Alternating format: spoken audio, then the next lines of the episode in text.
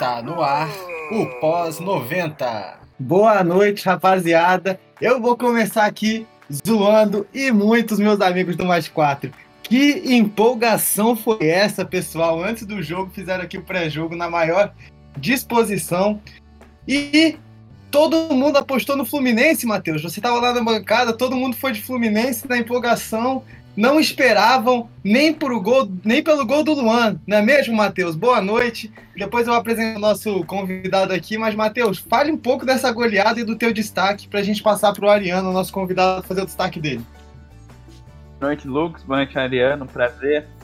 Sejam bem-vindos a mais um Pós-90. Todo mundo menos eu, né, Lucas? Eu apostei goleada do Corinthians, aquela goleada clássica de 1x0. Mas fui surpreendido, né? Tava vendo o jogo e pensando qual foi a última vez que eu vi o Corinthians fazendo cinco gols em uma partida, né? Teria que pesquisar. Aqui vem à mente é o 7x1 no Santos. Um, um, é, mas eu não lembro, assim, uma noite triste para nós corintianos, né? Porque hoje tivemos decretados que teremos um rival campeão da Libertadores. Mas o jogo, o jogo da noite deu, deu um, um alento no coração, né? Que o primeiro jogo do ano seja o primeiro de, de um bom ano para nós corintianos, ano com que vai ter dois campeonatos brasileiros, né? Dois campeões brasileiros nesse ano, dois campeões da Copa do Brasil, dois campeões de Libertadores. Quem sabe a gente, a gente no final do ano esteja brigando pela, pela nossa Libertadores. Mas meu destaque. Fala. Vou mandar o destaque rapidinho. Meu destaque é o Mancini, né? O Mancini que teve 10 dias de trabalho para para acertar o time contra o São Paulo, fez uma vitória, uma vitória até um, ah, no momento inesperada, né? Pela fase que o São Paulo atravessava, líder líder do campeonato absoluto, isolado, melhor futebol. O Corinthians ganhou, ganhou bem, conseguiu isolar as qualidades do, do São Paulo e hoje o Corinthians ganhou. Sem jogar desde o Natal, né? O último jogo dia 27. É, jogou bem, foi pra cima, uma característica diferente dos últimos times vencedores do Corinthians, né? Que geralmente fazia o gol e se, e se, se retraía um pouco. Foi para cima, conseguiu cinco gols, que é Arena Corinthians, eh, posso, a gente pode levantar esses dados também. Quantas vezes o Corinthians fez gol nessa, nessa fase de, de Arena Corinthians, de Neoquímica Arena? Então, destaque para o Mancini, né, que mudou a característica do time, é, colocou o, o, Mosquito, que vem muito bem, o Jô fazendo gol, né, o Jô que é o centroavante artilheiro, não tem como, a bola sobra, ele, ele faz, tem presença de área, e, e uma atuação muito boa do, do, do time inteiro, de Gabriel, Wagner, Mosquito, até o Vital fez gol, de novo, dois jogos seguidos. Até comentei no. Vital, Vital e Luan, né? Eu até comentei no mais quatro que, que, o, que o Vital ia começar como titular e quem sabe depois do último jogo que ele fez gol contra o Botafogo é, começasse uma sequência boa e ele começou o ano metendo gol. Não, começou bem, começou bem. É, aproveitar aqui que a nossa caixa de comentários já está aberta. O Gustavo mandou o primeiro comentário falando que vai dar Santos na final. A gente vai falar de Santos daqui a pouquinho, Gustavo. Pode ficar preparado aí que a gente vai falar muito do teu time hoje. E antes de mais nada, avisar aqui, né? Se quem quiser participar aqui do, dos comentários da nossa Rádio Drible, lá no link do, da web rádio que você abriu, do lado do player, aquele botãozinho roxo, Open Chat. Você abre ali, escreve teu nome, teu e-mail, você já pode participar à vontade, não precisa nem ser o real. O, esse aplicativo permite os bots à vontade, então se quiser criar um fake aí para zoar a gente, pode criar. E vamos lá apresentar nosso convidado, querido Ariano Lin, entendedor de Corinthians também. E como nós dois hoje está muito feliz, diferente do pessoal do Mais Quatro, que deve estar tudo enfesado hoje depois de ter apostado no Santos e se ferraram. Inclusive o Pedrinho, integrante do Mais Quatro, mandou um áudio aqui pra gente. Daqui a pouco a gente vai soltar ele aí no ar, porque com certeza vocês vão rir bastante. Coitado, né? Nem está complicado. Ariano, bem-vindo aí ao Pós-90. Pode dar o seu destaque, dar uma boa noite para os nossos ouvintes. O espaço é seu, seja muito bem-vindo. É, boa noite a todos, é, agradecer o convite, prazer estar aqui. É, o meu destaque vai para o Marinho. É, eu acho que é o grande destaque na, real, na realidade dessa temporada 2020-2021. É, saiu até uma reportagem no GE sobre o Marinho, é, muito boa, inclusive, e o Marinho definitivamente deixou de ser aquele meme que existia e é o grande jogador, para mim, destaque da temporada, não só do jogo de hoje, é, do Santos e Boca. Aquele ter terceiro gol do Santos é um absurdo pelo que o Marinho faz. É, mas re respondendo o Matheus, aproveitando, é, a última goleada do Corinthians foi 7 a 2 em cima do Deportivo Lara, em 2018 na Libertadores. Ora, né? Lembro, lembro desse jogo. Já em um grande jogo foi contra o São Paulo, 6 a 1 em 2015, com aquele timaço misto que a gente goleou o São Paulo por 6 a 1 O Hexa, né? Que saudade do Romero. Que saudade do Romero. Meu Deus do céu, que saudade do Romero. Mas enfim, vamos lá E falar. por coincidência, o jogo contra o Deportivo Lara, Pode falar, Ariano, pode falar. por coincidência, o jogo, por, por coincidência, o jogo contra o Deportivo Lara também teve um gol de um jogador muito estranho. Hoje teve do Luan, naquele 7 a 2 com o Deportivo Lara teve o gol do Sid Clay. É. Pode, nossa, o Sid Clay, o famoso Sid Bale, que tá mais pesado do que uma baleia orca. Sorte que foi embora do meu timão. É, Mari, é, o, vou ler aqui uns comentários, Ariano, já que você deu o seu destaque, antes da gente entrar é, realmente na parte tática do jogo, né, o que aconteceu dentro do campo. O Gregoriel, ele mandou uma mensagem aqui que eu acho que a gente já pode até dar o pontapé na parte tática aqui com ele, que ele disse: Eu sempre pedi para colocarem o Vital mais centralizado, que é a posição real dele. Sempre me deu raiva colocarem ele pelo lado. E que partida do Fagner. O Fagner, para mim, foi o melhor em campo. É, antes da gente entrar, eu esqueci aqui, né? Os dois passaram destaque. Eu vou passar o meu destaque rapidinho aqui, só citar ele, porque a gente vai falar dele no final do programa. Foi o, o triste banho de sangue das brigas de torcida entre Paysandu e Remo. A gente destacou muito esse duelo que ia ter na Série B ontem. E hoje a gente acorda com essa notícia muito triste, então meu destaque negativo. Mas vamos falar de futebol, vamos falar de bola campo. Ariano, Matheus, quem quer começar aí falando da parte tática que o Corinthians aparentemente devorou o Fluminense em campo, né? Pode começar, Ariano. Você, como convidado, faz as honras. Beleza. É, eu acho que o grande diferencial do Corinthians nessa temporada é o Corinthians pós-chegada do Wagner Mancini, né? É, a gente vê um Corinthians muito diferente do que via tanto nos últimos anos quanto no início do que foi esse ano com o Sapatênis Nunes e depois o torcedor Coelho, porque o Coelho não era técnico, né? era torcedor na beira do campo. É, o Corinthians com posse de bola, mas uma posse de bola efetiva. A gente deixou de ser aquele, deixou de ver aquele Corinthians que ficava com a bola só que na defesa, trocando passes entre os zagueiros, sem conseguir produzir nada, e um Fluminense muito debilitado, né? É, principalmente a lateral esquerda com o Danilo Barcelos, que foi uma verdadeira avenida e o Gustavo Mosquito deitou e rolou para cima do Danilo Barcelos tanto o Gustavo Mosquito quanto o Fagner, que desciam pela direita, desciam com total liberdade e total espaço, tanto é que o jogo inteiro foi construído praticamente pelaquele lado do Corinthians. É um Corinthians que soube se impor, soube fazer pressão, soube jogar em casa como sempre vinha sabendo, é, e fez um grande resultado na, na, na arena. É, esse 5 a 0 é histórico, afinal de contas, é o maior, a maior goleada que o Corinthians já aplicou no Fluminense na história, não só é, nesse campeonato, mas em todos os confrontos.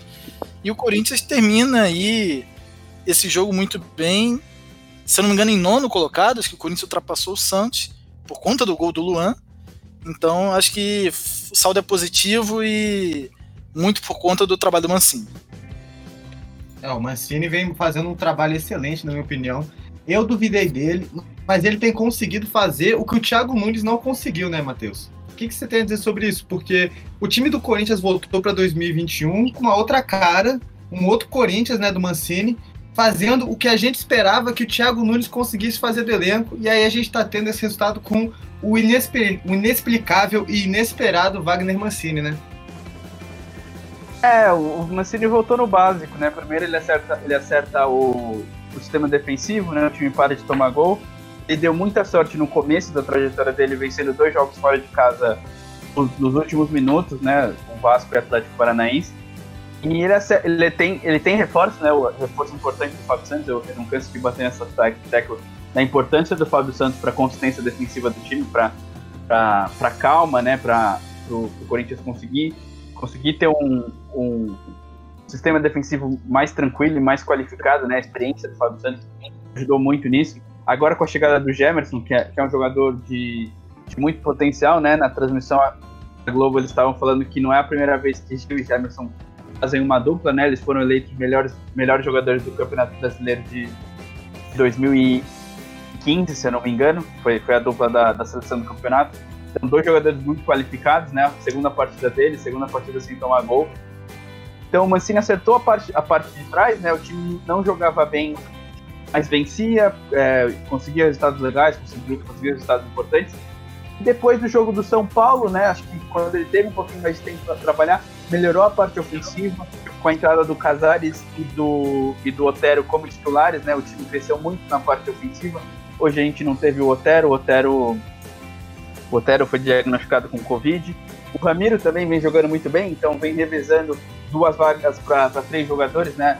O, o Ramiro, o, o, o, o Ramiro, o Cantígio e o Gabriel, né? Revezando, revezando dois para três, é, três para duas vagas.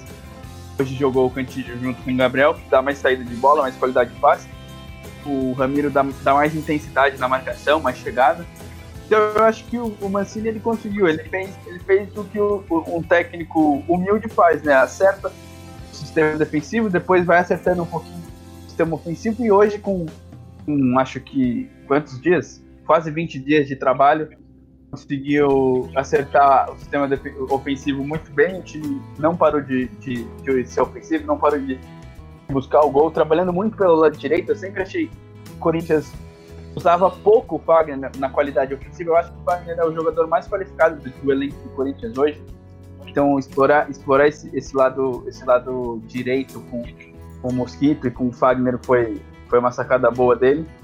E é isso, eu acho que o, o, a perspectiva é boa, né? O Corinthians encostando no, no, G7 agora, né? Ficando um ponto atrás do Fluminense com um jogo a menos, né? Jogo, jogo contra o Palmeiras, jogo difícil, mas vamos ver como o Palmeiras vem, né? O Palmeiras duas finais de, de duas competições, então tem que ver como o Palmeiras vai vir preparado para esse jogo. É clássico, né? É difícil, é difícil que seja um jogo tranquilo, né? A gente viu o Santos jogando com o time reserva e ganhando do São Paulo no Morumbi.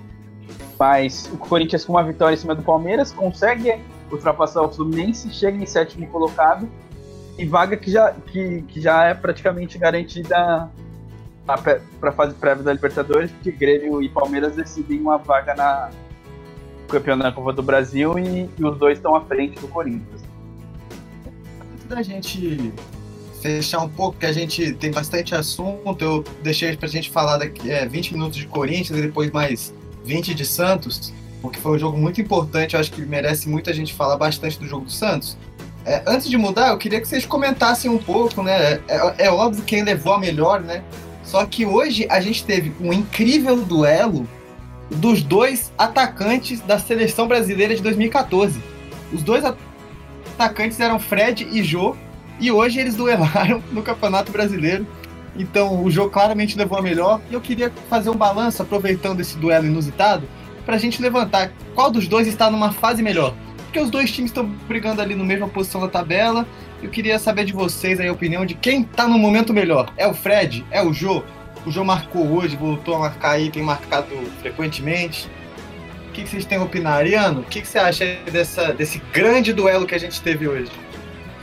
É, o Fred, ele tenta fazer alguma coisa nesse Fluminense, né? A dificuldade tá a bola chegar nele da forma que ele, que ele gosta, é, até mesmo para ele segurar, chegar a gente de trás para receber o pivô dele.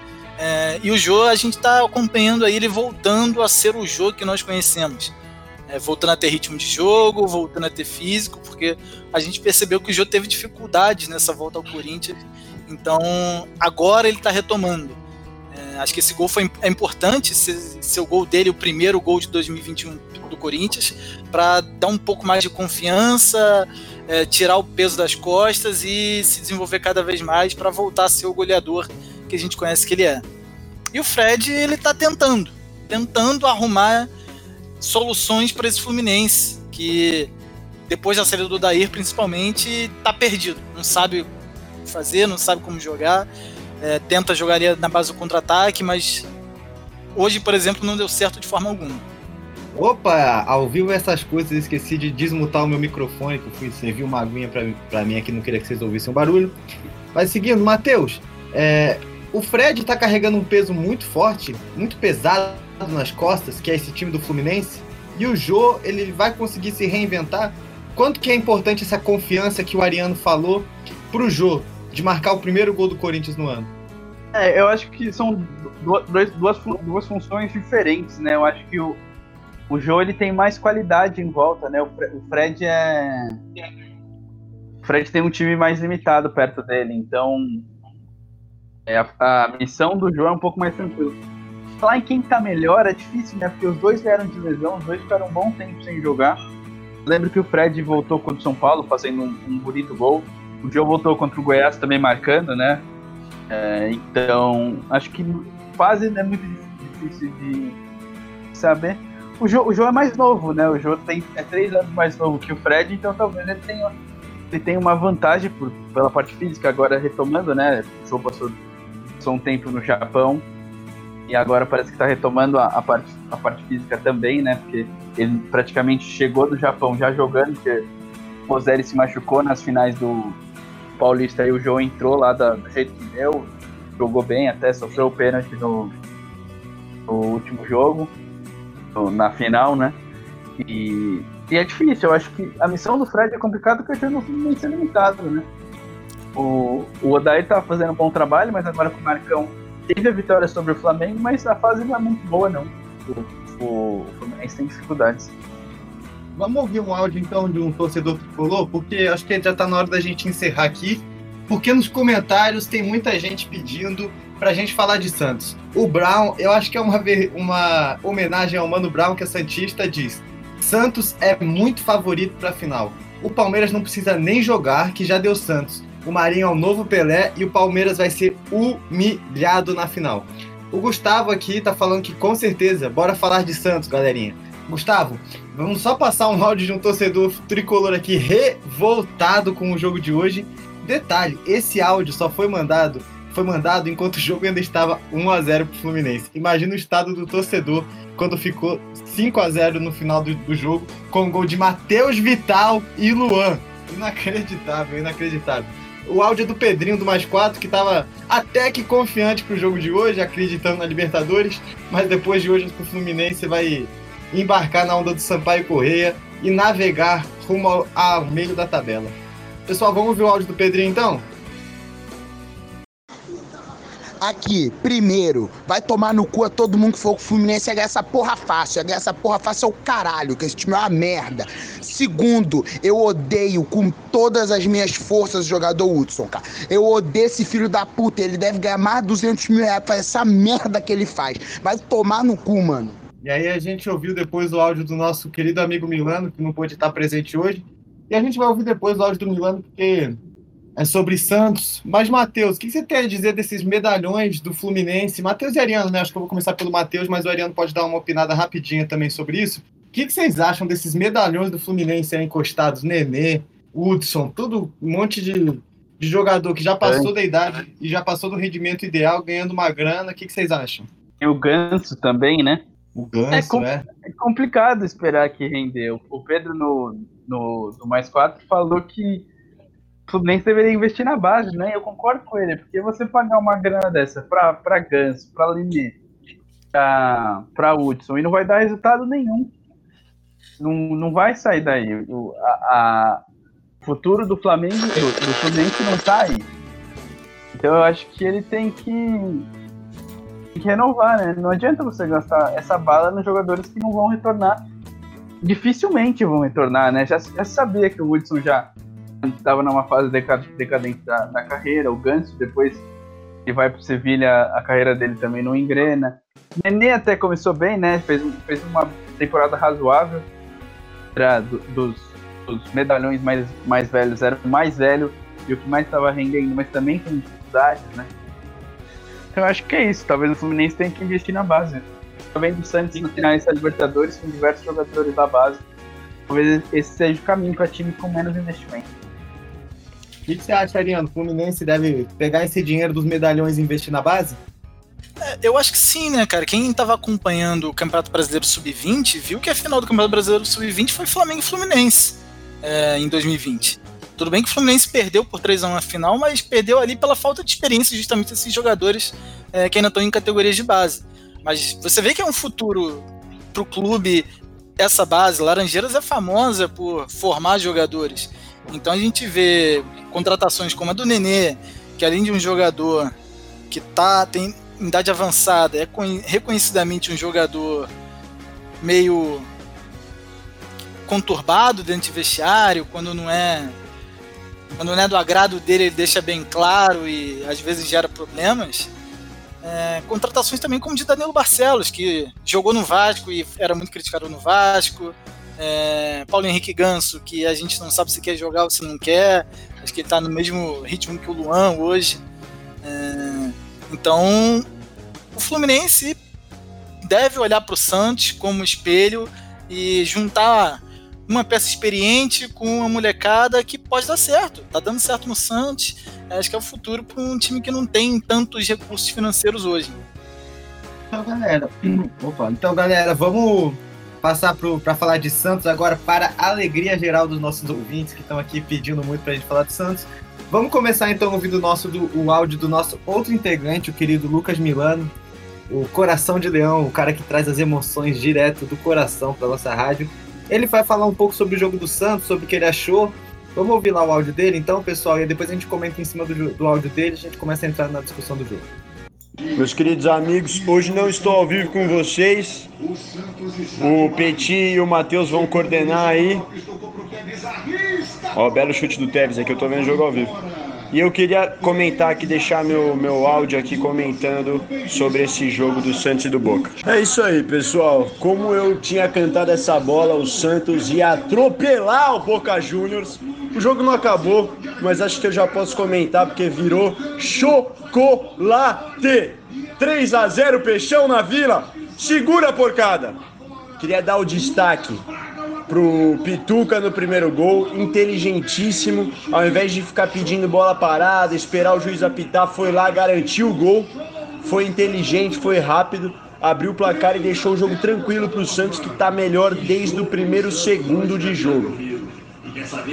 E, para fechar aqui meu comentário desse jogo, que, mano, o que, o que falar, né? Do Peixão de Cuca. O que falar do Peixão de Cuca? Agora, eu queria dar um destaque histórico da Libertadores. Com a passagem do Santos para a final, merecidíssima. E a passagem do Palmeiras também merecida, mas muito sofrida. Com o melhor em campo, VAR. Varverton, ou oh, o Everton do Palmeiras. Agora vai ser a primeira final paulista numa final de Libertadores. Primeira final de Libertadores disputada por dois times do estado de São Paulo. Dois times praticamente da cidade de São Paulo. Né? Santos é muito próximo aqui da grande São Paulo aí. Dois times do estado de São Paulo, dois times paulistas jogando essa final das Américas para você ver como o futebol brasileiro é muito superior. Já há muitos anos da Libertadores, chegando aí muitos brasileiros na final. Já finais já de brasileiro já teve São Paulo e Inter, São Paulo e Atlético Paranaense, mas dessa vez dois clubes paulistas.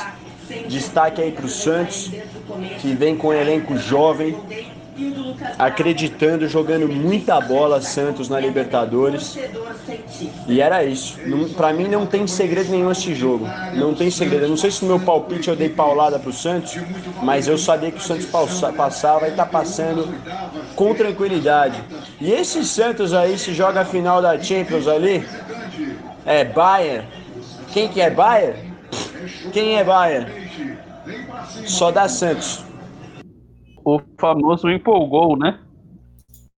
Milano sempre empolgado. É o coração de leão, né, Matheus? Ele estava ali vendo o jogo, você pode ouvir pela narração atrás, né? Mas, enfim, eu acho que o Santos pode muito bem ir para cima do Palmeiras e, quem sabe, aprontar para cima do time do time Alviverde, né? Do, do, técnico Abel.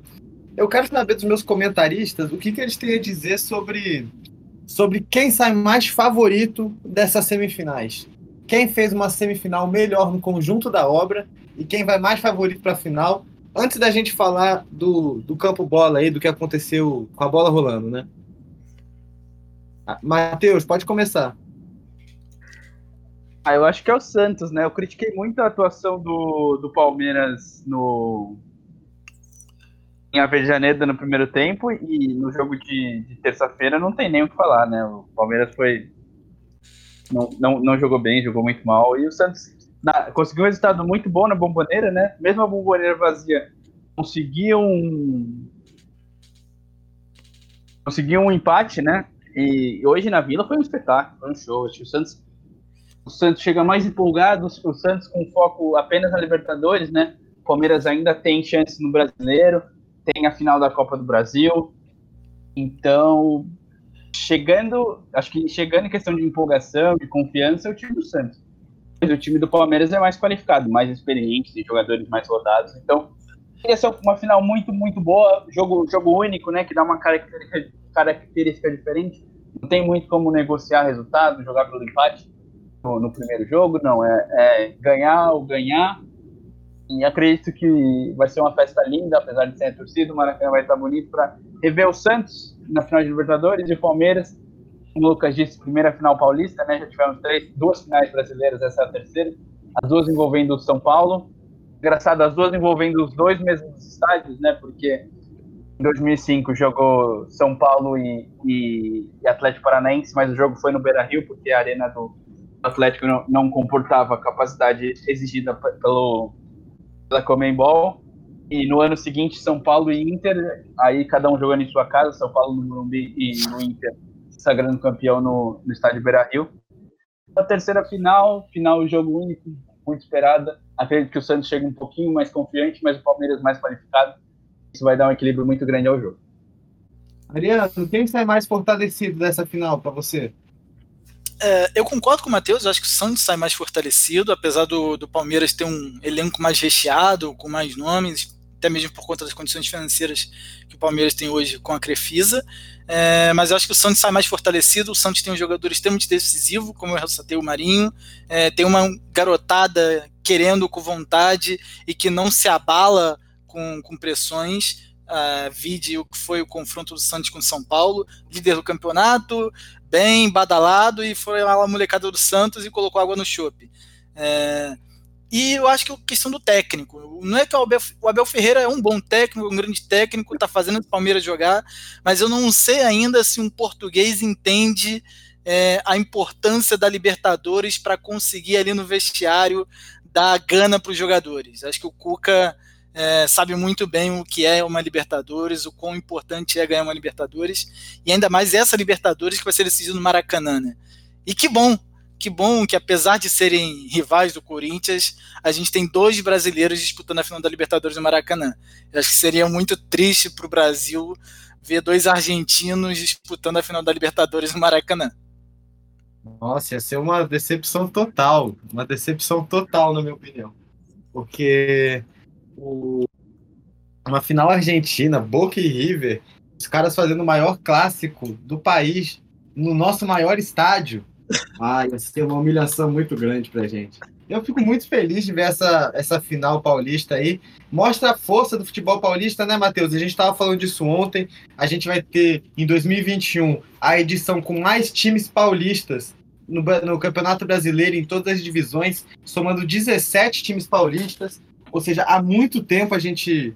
Há um, aliás, há muito tempo não, mas há um tempinho a gente não via essa situação. Agora, a gente tem uma final inédita paulista da Libertadores, ou seja, o futebol paulista vem mostrando a sua força, né? Mas acho que agora a gente tem que entrar na parte do, do campo bola, né? O que, que aconteceu dentro de, quadro, de campo. Por que, que o Santos foi tão superior?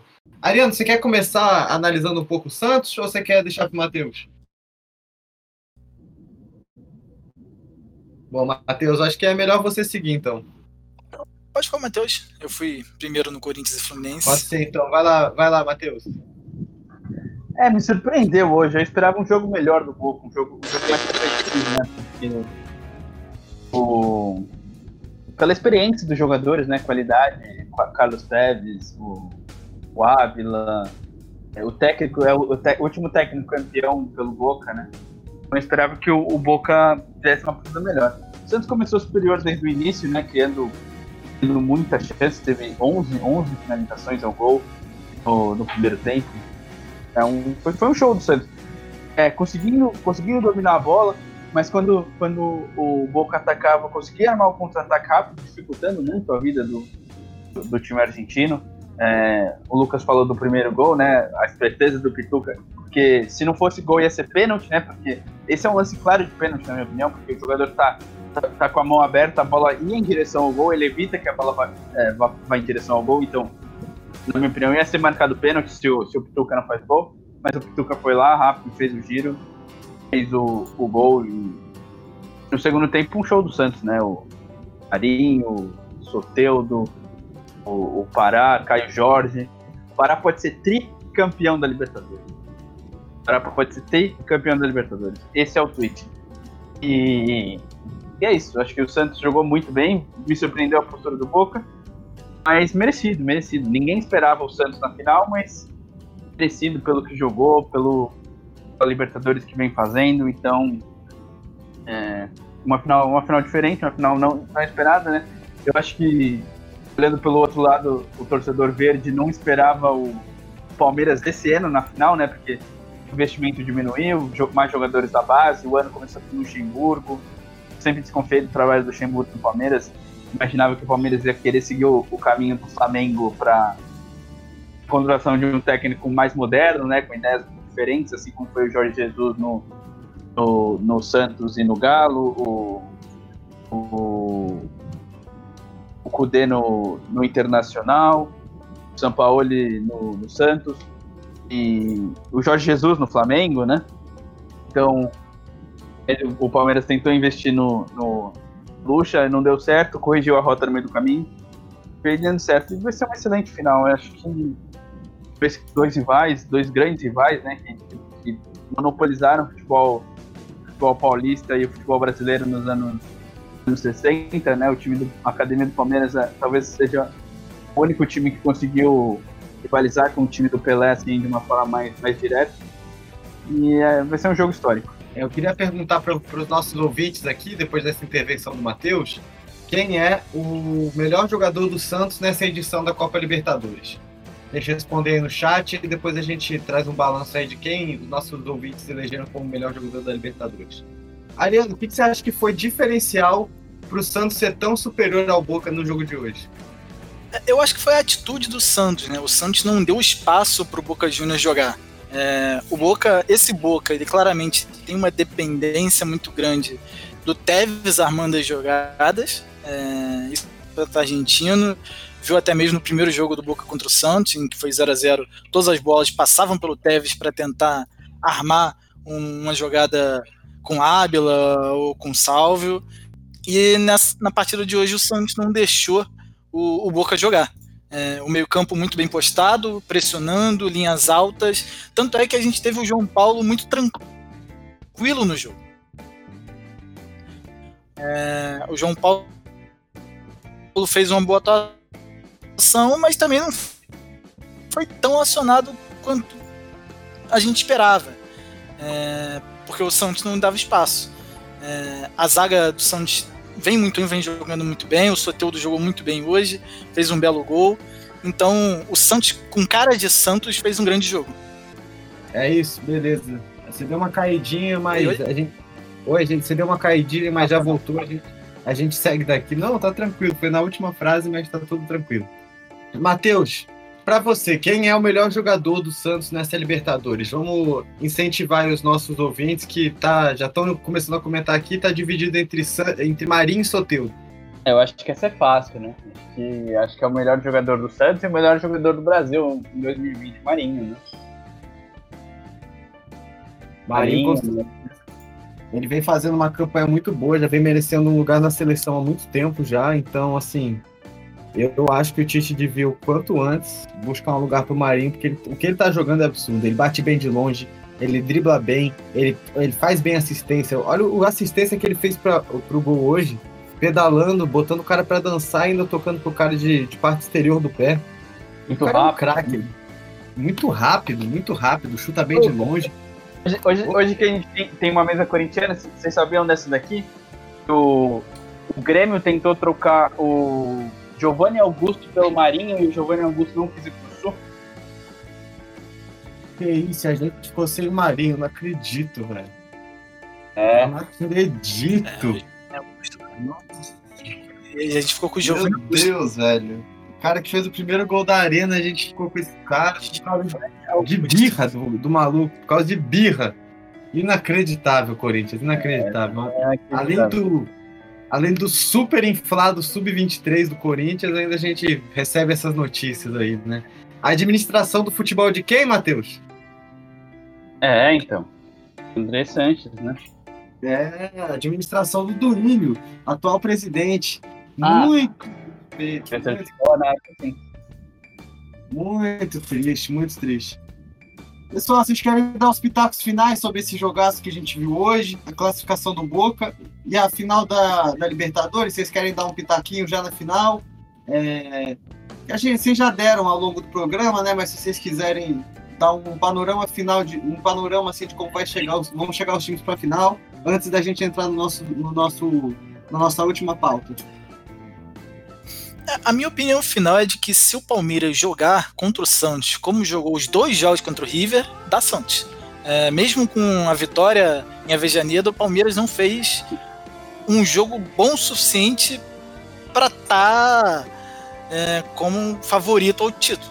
É, apesar do resultado, apesar dos 3 a 0 o Palmeiras pode mostrar muito mais e a gente sabe disso. Então eu acho que se o Palmeiras entrar em campo para jogar como jogou contra o River, vai ficar ruim. Matheus, você acha não. tem a mesma opinião do Assim Ariano? embaixo, assim embaixo, o Feriano falou. Se o Palmeiras jogar igual o.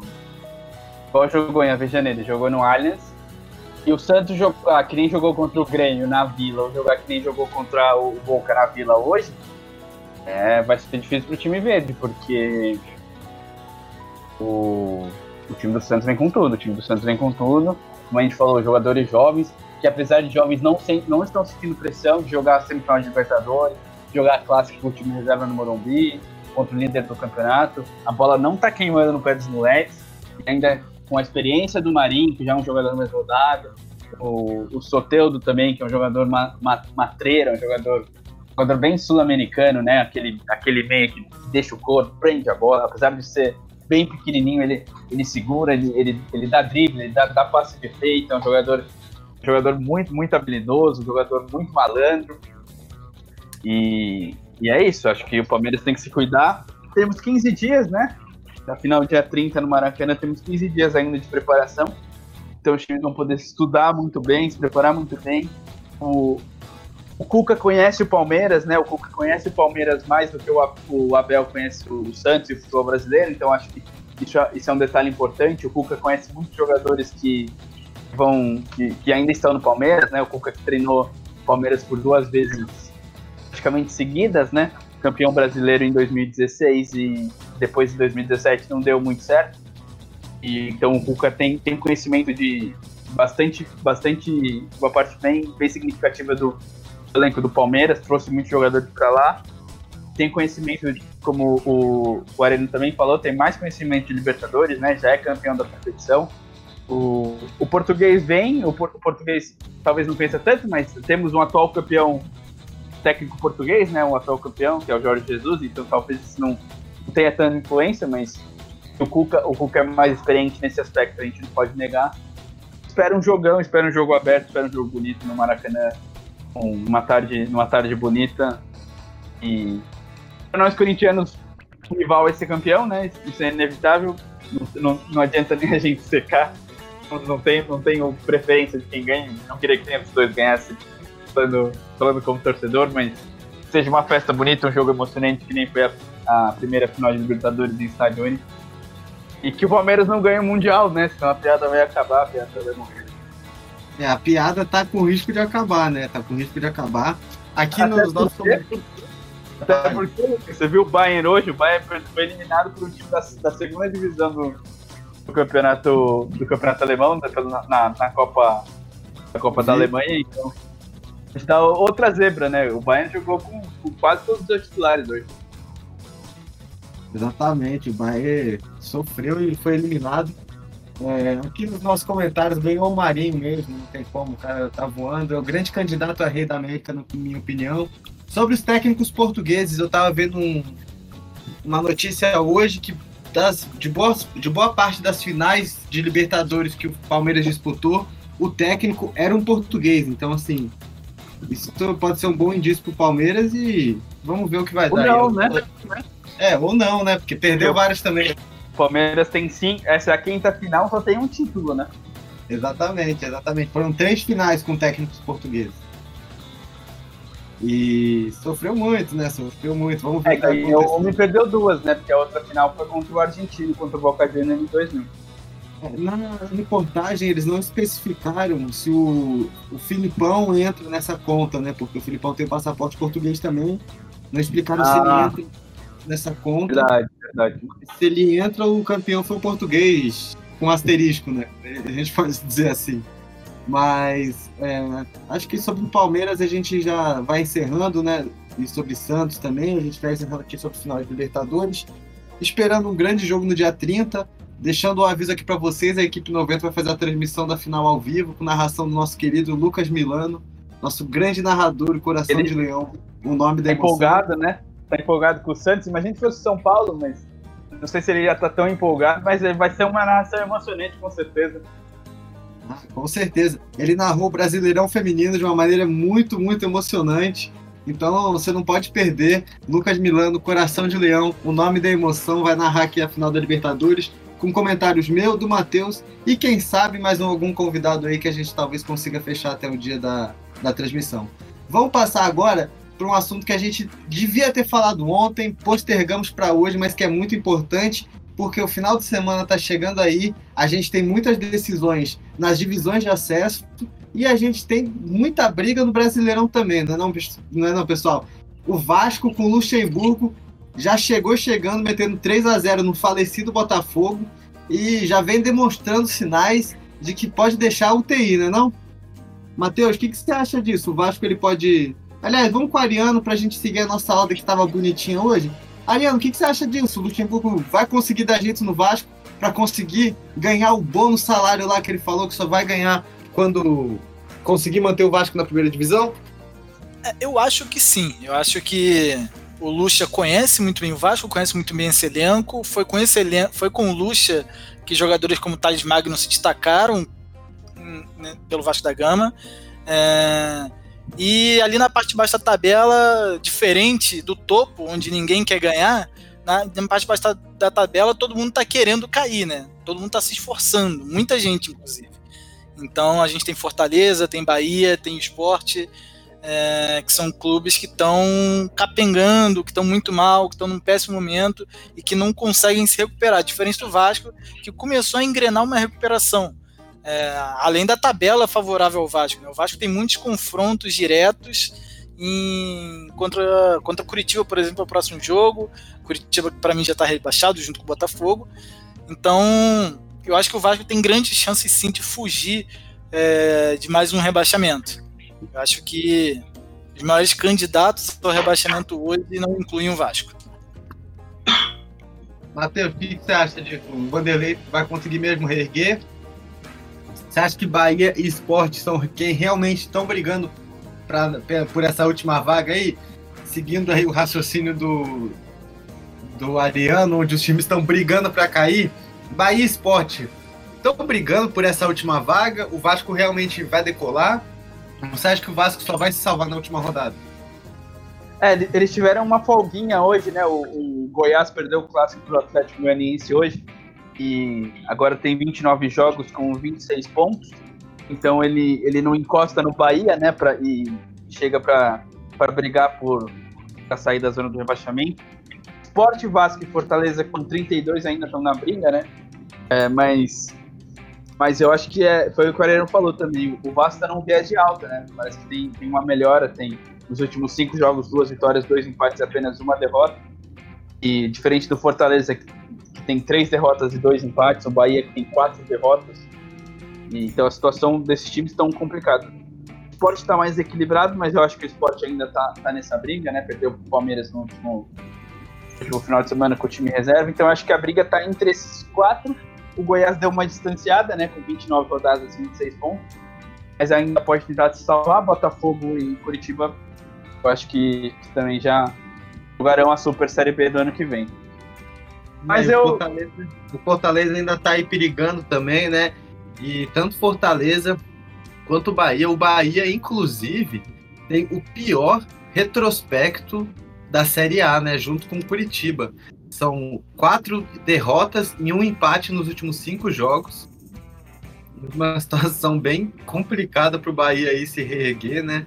O Fortaleza ainda conseguiu um empatezinho que mantém ele na terceira pior, pior retrospecto. Então vem brigando para se reerguer também o Fortaleza. Eu acho que essa briga vai ficar boa. E vamos, vamos ver a sequência né, desses jogos, o que vai acontecer. Se vocês tiverem que apostar hoje os seus quatro rebaixados, quem seria? Matheus? Hum, eu acho que os quatro que estão na zona. O Bahia, Bahia, vem muito mal, o Bahia trocou de técnico. O Mano Menezes não deu certo. O trabalho não vem bem, mesmo trocando de técnico de novo, não surtiu efeito, não surtiu resultado. Eu acredito que Bahia, Goiás, Botafogo e Curitiba caem nesse ano. É, segundo rebaixamento do Rodriguinho, se isso acontecer consecutivo, né? É. Ariano, os seus quatro candidatos ao rebaixamento hoje. Se você tivesse que apostar hoje, quem seriam os quatro rebaixados? É, eu vou concordar com o Matheus. Eu acho que os quatro que estão na zona hoje são os principais candidatos ao rebaixamento, porque se a gente pegar a tabela, por exemplo, do Bahia, o Bahia pega o Corinthians embalado, pega o Atlético Paranaense se reorganizando, é, o trocar de técnico não gerou no Bahia nem aquele né, nem aquela motivação de novos ares que a gente vê de vez em quando, quando muda o técnico, apesar de não mudar grande coisa taticamente, os jogadores se sentem no novo ambiente e jogam uma, duas partidas melhor. O Bahia a gente não vê isso, infelizmente. E o Bahia fez contratações como de Clayson, né? Um time que tem Clayson não dá para ficar na primeira divisão. Não dá. Se contratou o Cleison. Ficar é, na primeira divisão é difícil. Então é, eu não. acho que que hoje esses quatro são os principais canais de rebaixamento. O Goiás, ele tenta em alguns momentos fazer um barulho, mas eu acho que esbarra na limitação do, do time. É, então eu acho que os quatro que estão na zona são os quatro rebaixados no fim do ano. E Ariano, a gente vem falando aqui há um tempo, né? e do nosso programa, destacando a Super Série B que a gente vai ter ano que vem, que é uma Série B repleta de campeões nacionais. Matheus, me ajuda naquela contagem agora. Se, se caísse os quatro que vocês falavam, os quatro que estão na zona já foram campeões brasileiros. Isso somaria quatro campeões. A gente ainda tem o, o Guarani. Goiás não. O Goiás não. Goiás, Goiás não. Mas é na segunda divisão a gente tem o Goiás, o, o Cruzeiro, que já foi campeão, o Guarani. Ou seja, já temos teríamos cinco campeões na série na série B, né? Se o Goiás conseguir se salvar e aí o Vasco ou o Sport caírem, seis campeões brasileiros na série B. Ariano, é, a gente já debateu isso com o Matheus, acho que o público já conhece bem a opinião dele sobre isso. E o que, que você acha que isso representa? Um decaimento do futebol brasileiro ou novos times surgindo e ganhando espaço no cenário nacional, como é o caso do Ceará, do Bragantino, do Atlético Paranaense? que, que você acha? Eu, eu acho que é um resultado de péssimas administrações de grandes times tradicionais, né? Como a gente viu o Cruzeiro na situação que está, o Botafogo indo para a situação que está, e esse surgimento de alguns novos times. Né? O Bragantino é, na Série A, obviamente, é uma forma de administrar clubes de futebol que não me agrada muito, mas tá aí, né? Não tem como, não vai acabar esses clubes empresa. E a gente vê na Série B subindo clubes empresa, como Cuiabá, é, clubes que estão surgindo aí para o mundo. Então, eu acho que é, são fatores de times grandes e tradicionais com péssimas administrações caindo por conta das suas péssimas administrações e uma Série B cada vez mais acirrada. Eu acho que esse é o grande fator. A Série B, a série B já era um campeonato difícil por conta da, da questão de viagem, por conta de clubes jogarem, times que jogam na retranca, times que jogam de uma forma como os da Série A não estão acostumados. E cada vez fica mais difícil, porque agora, além desses times que não estão muito bem e jogam de uma forma que dificulta para os que estão bem, você agora tem times jogando muito bem. É só a gente ver a tabela da Série B. O líder da Série B, o América Mineiro, tem 67 pontos. São só 5 derrotas no campeonato. O vice-líder é a Chapecoense com 66, só com 4 derrotas no campeonato. América Mineiro chegou quase na final da Copa do Brasil. Então a Série B hoje é muito mais difícil do que já era. Então eu acho que vai ser difícil para quem cair. Se no passado, quando caiu um grande, a gente já ia pro ano seguinte com a expectativa de que queria subir, esse ano com o Cruzeiro não subir é a comprovação de que não existe mais time grande na Série B. A camisa não pesa mais na Série B. O Cruzeiro caiu e ficou. É muito triste, né? O Cruzeiro tá passando esse perrengue todo justamente por pegar uma Série B muito, muito disputada, né? Ano que vem, tudo indica que vai ser mais disputada ainda. Tendo em vista quem está subindo, né? Quem está subindo, a gente falou um pouco disso. Eu queria, antes da gente entrar nas estatísticas, comentar aqui sobre o que aconteceu em Belém do Pará. Ontem a gente fez questão de ressaltar aqui com o Matheus e com o Milano como seria feliz como seria emocionante para a Série B e para a cidade de Belém do Pará receber esse Remo e Pará de novo na Série B. Um grande clássico local, um dos maiores clássicos do Brasil. E a, a primeiras, as primeiras notícias que chegam são de um banho de sangue das torcidas, onde torcedores do Remo acabaram matando alguns torcedores do Paysandu. É uma notícia muito triste para quem gosta de futebol e entristece todo mundo que gosta da cultura de arquibancada, que se interessa por questões de torcida organizada e que ama o esporte de uma maneira geral, né? São momentos muito tristes, onde a gente podia estar celebrando a alegria de dois grandes times voltando com peso para o cenário nacional, juntos, né? Podendo duelar juntos na Série B e a gente, as primeiras notícias que chegam são muito tristes, né? Matheus, o que você tem a dizer sobre isso? Você chegou a ler alguma coisa? Senão a gente já passa pros palpites também. É complicado, né? A situação já não era para ter para não ter pessoas a, a, a, aglomeração de pessoas, né? Já não era para as pessoas estarem na rua para começo de conversa, né? Em época de pandemia, independente da festa, independente da alegria de, de voltar à série a série B, já não deveriam estar na rua, né? E, e ainda fazendo isso, esses atos de selvageria, né? São, é um bando que, quando se junta, perde a noção do que é certo e que é errado, perde a consequência, não é punido devidamente, né? Porque se isso acontece com um, pedestre, um pedestre sozinho, é, pega e bate num civil no meio da rua, ele, ele é preso, ele é autuado, ele não sai da cadeia. Quando isso acontece no confronto entre torcidas, é, é tudo relevado, né? A gente vive num, num estado de de um estado diferente de leis quando são torcidas organizadas, quando são bandos, é, diferente do que, do que aconteceria se fossem indivíduos soltos na, na rua.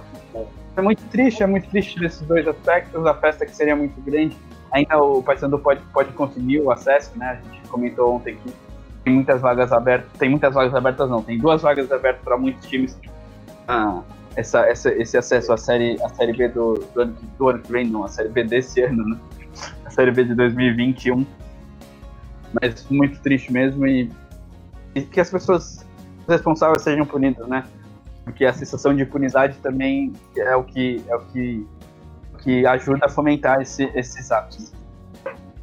É, o que você tem a dizer sobre esses fatos lamentáveis? Você tem alguma coisa a comentar? Você acha que já foi dito tudo? Ou a gente já pode palpites? Fica à vontade aí. É, só ressaltar que é muito triste, né? Um momento que devia ser de alegria para Belém do Pará. É, e a gente tem essa situação. Infelizmente, é, são casos frequentes no Norte e Nordeste, principalmente, onde parece que a repressão a essas questões ainda não, não, chegou tão frequente quanto foi aqui no Sul e Sudeste nos últimos anos. Né? Então, a gente vê com frequência confrontos entre torcidas do Norte e Nordeste, é, até mesmo de clubes pequenos do Norte e Nordeste, seja na Copa do Nordeste ou na, na Série B, na Série C, na Série D no norte do país. É muito triste. A gente espera que pelo menos ah, tenha um conforto de Remo e Paysandu subirem. É, vamos, vamos esperar os próximos dias. Muito triste essa notícia. Mas a gente já está chegando aqui ao final, só tem mais quatro minutinhos de programa. A gente talvez passe um pouquinho, mas a gente está encerrando o expediente da rádio hoje, que volta ao ar ao vivo amanhã, meio-dia. Se vocês quiserem saber mais sobre a rádio, arroba Rádio Drible, só entrar lá no Instagram que vocês têm mais informação. E se você quiser conhecer a equipe 90, nossos integrantes, nosso narrador, nosso trabalho, arroba equipe underline 90 no Instagram também. Lá você vai encontrar todas as informações. E para rever esse episódio ou amanhã na reprise durante a Super Quinta do Esporte, logo depois do Pesquisa Esporte Clube, ou também nos principais agregadores de podcast, onde a gente vai estar tá lá, só procurar Equipe 90 que você vai achar no Google Podcast, no Spotify, em qualquer agregador. Pessoal, vamos para os palpites então, porque a gente tem jogos de, muito decisivos nesse final de semana para o brasileiro, tanto Série A quanto Série B. Eu separei o jogo mais que, na minha opinião, é o mais importante para a Série B desse final de semana, desse, desse meio de semana. Então vamos, vamos lá. É, na sexta-feira é isso. Na sexta-feira a gente tem Palmeiras e Grêmio. Na, no Allianz Parque, Ariano. Vou te dar as honras aí como seu convidado de começar com o seu palpite. Palmeiras e Grêmio no Allianz. Quem leva e quando? Palmeiras e Grêmio? Exato. Cara, eu vou chutar um empate nessa partida. Eu acho que um 0 a 0 é bem real para essa partida. O Palmeiras pensando na Libertadores, o Grêmio pensando na Copa do Brasil. A gente sabe que o Renato odeia o Campeonato Brasileiro, odeia pontos corridos pelo jeito, porque ele nunca se dedica completamente ao Campeonato Brasileiro. O Grêmio está se enfocando nos mata-matas. O Palmeiras com certeza está na sua obsessão pela Libertadores, apesar de ter chances de até beliscar o Campeonato Brasileiro. Eu acho que depois da ressaca do River, o Grêmio focado na Copa do Brasil, eu acho que pode ser um jogo bem morno, inclusive, apesar de ser um grande jogo. Matheus, quanto? Palmeiras e Grêmio? Eu acho que vai ser é, é uma prévia né, da final da, da Copa do Brasil. Desculpa. Vou dar o meu palpite aqui então. Aqui, de, voltei já, tomei uma aguinha. É uma prévia da final da Copa do Brasil, mas a gente debateu antes a possibilidade dos dois times brigarem pelo título brasileiro ainda, né? Porque o Grêmio, o Grêmio tá muito próximo do, do, do Inter, né? E o Palmeiras, com, com alguns jogos a menos, também, se conseguir resultados positivos, entra na briga, entra na briga séria título brasileiro. Então eu acho que. Eu imagino que o Abel poupe alguns jogadores, né? Porque vieram de, de deve ter cansado correr atrás do River ontem. Então eu acredito que, que o Palmeiras vai com um time alternativo e, e acho que está na hora do, do, Renato focar no brasileiro, porque ninguém quer ganhar, então vai que ele, ele engata uma sequência boa de resultados, evita que o Inter ganhe e, e chegue ao título. Né? A gente já, já debateu que o Grêmio tem muitos confrontos diretos, então se engrenar uma, uma, uma, uma série boa de resultados positivos pode, pode pintar de título, então acredito vitória do Grêmio 2x1. 2x1 Grêmio. Lembrando que o Grêmio enfrenta todos os times que estão acima dele, né? E ainda tem um jogo com o São Paulo na penúltima rodada, ou seja, o Grêmio ele tem condição de tirar pontos de todos que estão na frente dele, estando somente sete pontos atrás do líder. Então, não, sonhar não é de graça. E como sonhar não é de graça, eu vou sonhar que o Grêmio vai ganhar de 1 a 0 e vamos torcer para isso. O Fluminense vai ter que se reerguer diante do esporte em Recife, o esporte brigando loucamente para não cair. Ariano, quem você acha que leva? Eu acho que esse jogo é no Maracanã. É, no Engenhão vai ser o jogo. No Engenhão, perfeito. É, o, a, o bom de ter um carioca na mesa, né? é, eu acho que o Fluminense consegue se recuperar da goleada de 5 a 0 e ganha por 1 a 0 o esporte, porque acho que vai ser um jogo ruim, mas o Fluminense consegue um golzinho ali e, e sai com, a, com, os três pontos. Porque o esporte apesar de estar tá fugindo do rebaixamento, tendo precisando da vitória, acaba dando espaço quando tenta fazer o seu e aí o Fluminense pode aproveitar e sair com a vitória. É, eu vou dar meu palpite antes do Matheus, porque eu tenho uma coisa para completar aqui, porque quando você falou, Ariano, o jogo feio do Fluminense, eu estava vendo os últimos jogos do Fluminense, eu vi alguns lances hoje para poder comentar aqui, e eu estava vendo também o jogo contra o Corinthians e, e me veio um pensamento agora. Como o Fluminense precisa do Carilli, né? E nesse espírito, 1x0 Fluminense também, igual variando, porque eu acho que o Carilli seria um bom nome. O Marcelo, se ele tá ouvindo agora, ele tá arrancando os cabelos dele, mas eu, eu sigo com o meu palpite e eu acho que o Carilli resolveria esse Fluminense. Matheus, bora lá, Fluminense Esporte. Fala, Ariano, desculpa te interromper. Carilli é um Odair Helman com grife, né? Um Odair Helman campeão brasileiro. É, o Odair Helma campeão brasileiro que já. Que, é. Exatamente. É, Matheus, bora lá, Fluminense Esporte, quanto? É, eu concordei hoje o, a noite, a, o programa inteiro com, com a Ariana, então hoje eu vou agora eu vou discordar um pouquinho. Acho que vai ser um jogo legal, porque os dois, os dois times precisam vencer, né? Então isso tende a ser um jogo aberto. O, o esporte desesperado, né? Precisa do resultado ah, para se livrar da zona de abaixamento, tá numa briga ferrinha ali, ali embaixo, como a gente já comentou, e o Fluminense precisa vencer para tentar essa sétima vaga, essa vaga de Libertadores, ou se manter em oitavo, que essa vaga pode rolar ainda, dependendo se, se o Santos for, for campeão e, e, passar o Fluminense, pode abrir essa vaga, ou se o Palmeiras mesmo for campeão da Libertadores, pode abrir até a oitava vaga, então o Fluminense não pode desgarrar muito e não pode desistir ainda. Tem muita coisa em jogo, então eu acredito que seja um jogo legal, eu vou de 2 a 2 eu vou no jogo. no jogo. tendo um jogo, jogo melhor. Quantos gols do Thiago Neves fala Zezé? Ah, o Thiago Neves tem que fazer gol não, não gosto do Thiago Neves. É, tem a lei do ex aí, né, com o Thiago Neves. Exatamente, isso que eu tava pensando, ainda mais que ele tem feito gol todo jogo, pô. Fui reportagem até no Domingo Espetacular com ele, toda bonitinha, falando, oh, eu, eu me ofendia muito com essa história do Fala Zezé. Ah, tá bom, cara. Ofendido tá o torcedor cruzeirense. Na hora de xingar o pessoal lá, fazer brincadeira com o pessoal de Mariana, ele não ficou ofendido, né? Esse cuzão é. do caralho. Ele é muito cuzão, o Thiago Neves, velho. Vamos seguir aqui. Eu vou seguir aqui, começando os palpites. Vasco se reerguendo com tudo, metendo outro 3 a 0 em um time já rebaixado, mas dessa vez no Curitiba. Ariano, Vasco e Curitiba, quanto? Eu acho que o embalado Vasco pós 3 a 0 no clássico contra o Botafogo faz 2 a 0 no Curitiba. Eu acho que o Cano volta a marcar. É, Cano perdeu gols contra o Botafogo que ele não costuma perder, mas acho que Cano e Thales Magno, 2 a 0 Vasco. Perfeito. Matheus, quanto? Hum, 1 a 0 Vasco. 1 a 0 Vasco. E agora o último palpite da noite, né, para encerrar, para fechar os trabalhos aqui da rádio a gente vai de Cuiabá e Guarani. Matheus, começa a fila do encerramento aí dos palpites. Jogo decisivo também, o Guarani desgarrou um pouquinho da, da briga pela, pelo acesso, o Cuiabá, Cuiabá ainda bem na briga, né? O Cuiabá seria legal. É um time, é um time de empresários, né? Mas é um time, é um time modesto, mais modesto do que, que a gente está acostumado desses times de empresário. Então seria bem legal ver o Cuiabá na, na Série A. Então não, não é bem um palpite, é mais uma torcida. Vamos para 2x1 um Cuiabá. 2x1 um Cuiabá, então. Beleza, os, time, os empresários tudo felizes vão comemorar tomando champanhe de máscara. Ariano, quanto? Cuiabá e Guarani?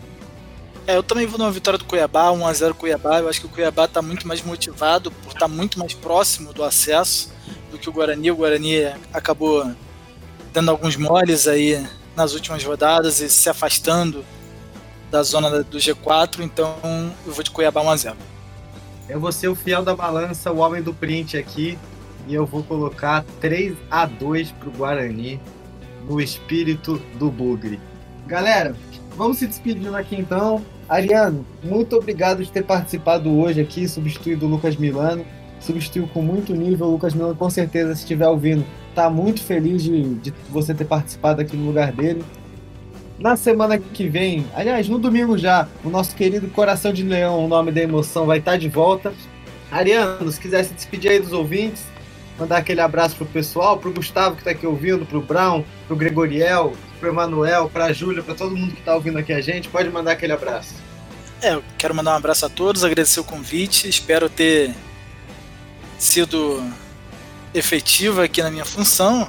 Os comentários foram todos feitos com sinceridade, alguns com um pouco uma dose de clubismo quando se trata de Corinthians, mas é isso. Tentei não ser clubista em relação a Santos e Palmeiras, mas o Matheus disse que ele não tem torcida, por serem dois rivais, eu tenho torcida, vai toda para o Santos, espero que o Marinho seja campeão da Libertadores e que o Palmeiras fique na fila mais uma vez.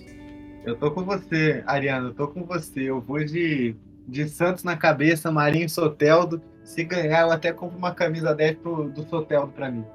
Matheus, quer se despedir aqui dos nossos ouvintes? Muito obrigado, Ariano.